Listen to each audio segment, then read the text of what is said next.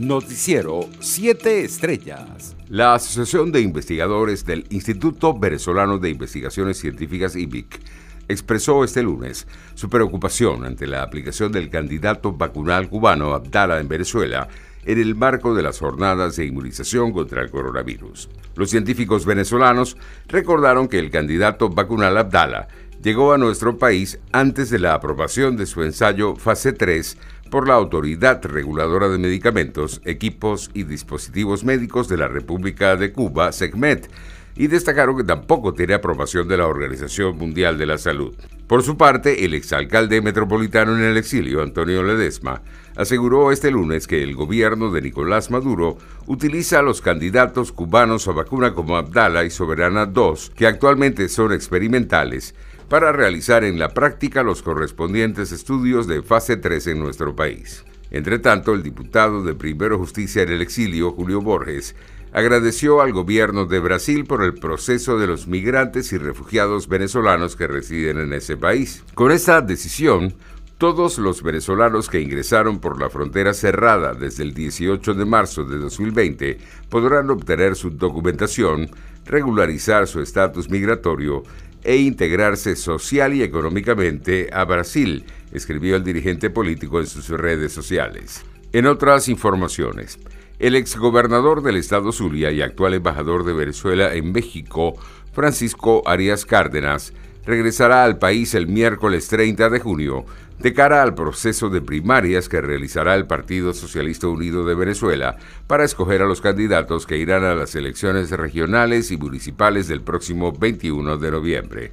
Así lo manifestó Billy Gasca, quien fue secretario de gobierno en el estado Zulia durante la administración de Arias Cárdenas en una entrevista concedida a una emisora regional. Internacionales. La Casa Blanca defendió este lunes como legales sus bombardeos contra posiciones de milicias apoyadas por Irán tras las críticas recibidas por el gobierno iraquí y algunos legisladores en Estados Unidos y aseguró que los lanzó para evitar una posible escalada con Teherán. La portavoz del gobierno norteamericano, James Saki, justificó los ataques aéreos estadounidenses perpetrados anoche en zonas fronterizas entre Siria e Irak, que han dejado al menos 11 muertos entre civiles y milicianos chiíes.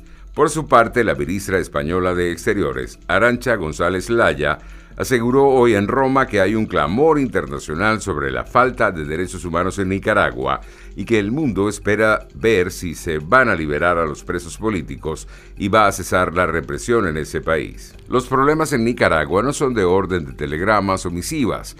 Hay un serio problema de respeto de derechos humanos y de organización de un proceso electoral libre, transparente y democrático dijo la canciller española al ser interrogada sobre la carta de protestas de su par nicaragüense, Denis Monacada, en la que tildaba de manda más. En otras informaciones, la cuarta depresión tropical de la temporada de huracanes en la cuenca atlántica se formó este lunes en la costa de Carolina del Sur y se espera que el sistema toque tierra esta noche en este estado de la costa sureste estadounidense, informó el Centro Nacional de Huracanes de Estados Unidos. En su boletín más reciente, el centro indicó que la depresión tropical se encuentra a unas 145 millas, unos 235 kilómetros al este-sureste de Beaufort, en Carolina del Sur, y a 110 millas, unos 180 kilómetros de Charleston, también en este estado. Economía. El presidente de la Cámara Petrolera de Venezuela, Reinaldo Quintero, dijo este lunes que las metas numéricas apostadas por el gobierno de Maduro para la recuperación del sector son factibles. Quintero aseveró que la clave para que esto pueda ser posible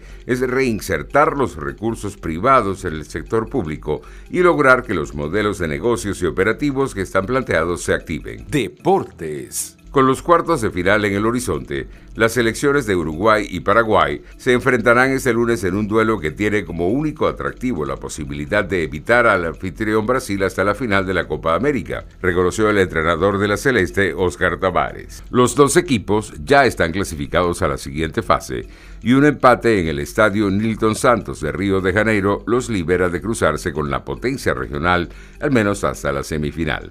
Argentina lidera el grupo A con 7 puntos, seguida por Paraguay con 6, Chile con 5, Uruguay con 4 y Bolivia sin puntos ya está eliminada. Noticiero 7 estrellas.